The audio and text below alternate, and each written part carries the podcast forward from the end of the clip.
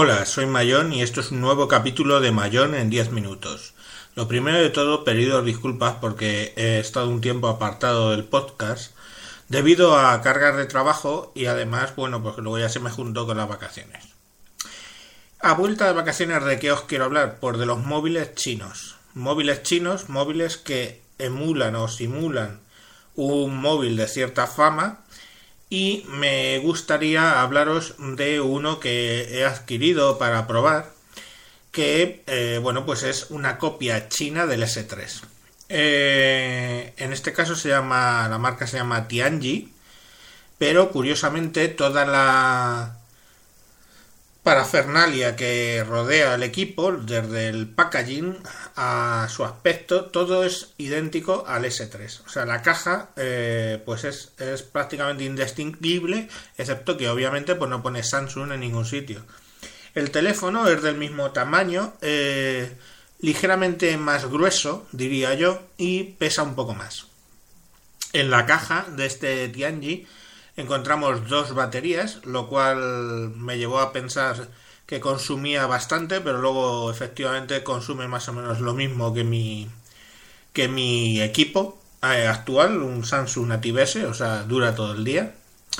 Eh, vienen unos cascos eh, y bueno, pues una funda como la del S3 que tiene como una tapa ¿eh? que, se, que se tapa la pantalla. Si habéis visto la funda, vamos, las tapas del S3, pues son, son iguales.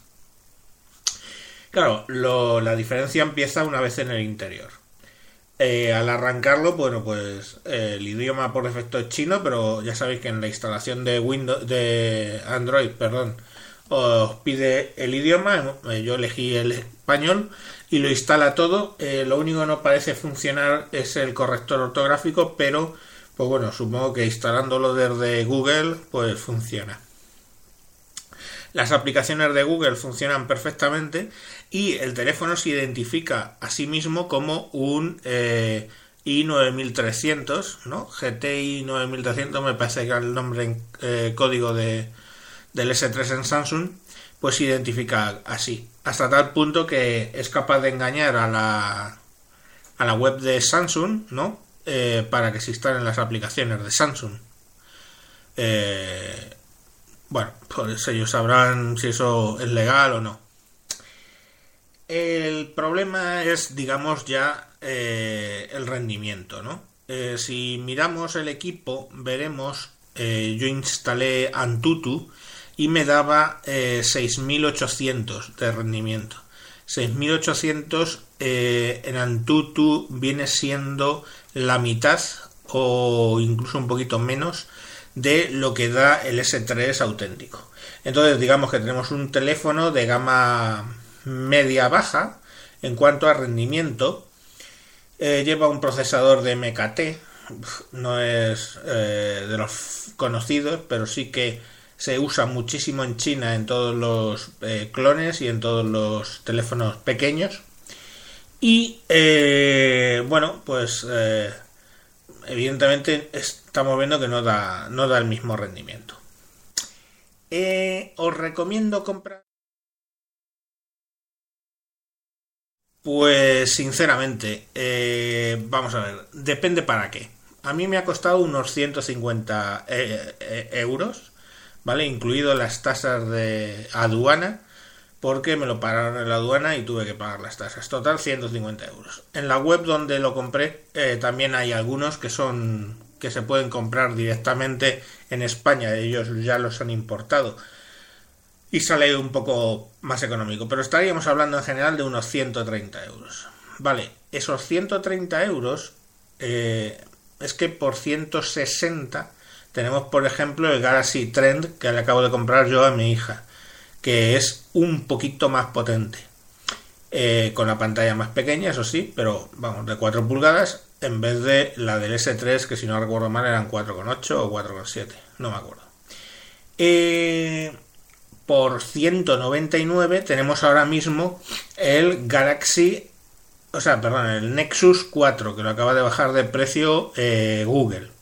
Entonces, lo que quiero decir es que realmente pues por ejemplo, si vemos la diferencia entre 150 con todo traído, etcétera, del chino y 199 del de Google, pues no hay color y iríamos al de Google de cabeza. También, eh, bueno, he tenido algunos problemas y son comunes no solo a la tienda que voy a mencionar, sino que parece ser que todas las tiendas estas eh, chinas en web funcionan un poquito regular. Bueno, tenido algunos problemas eh, para la entrega, etcétera. yo lo compré en una que se llama mm, myfox.com y, y bueno, pues hay, hay, un montón de, de tiendas que, que, funcionan, ¿no?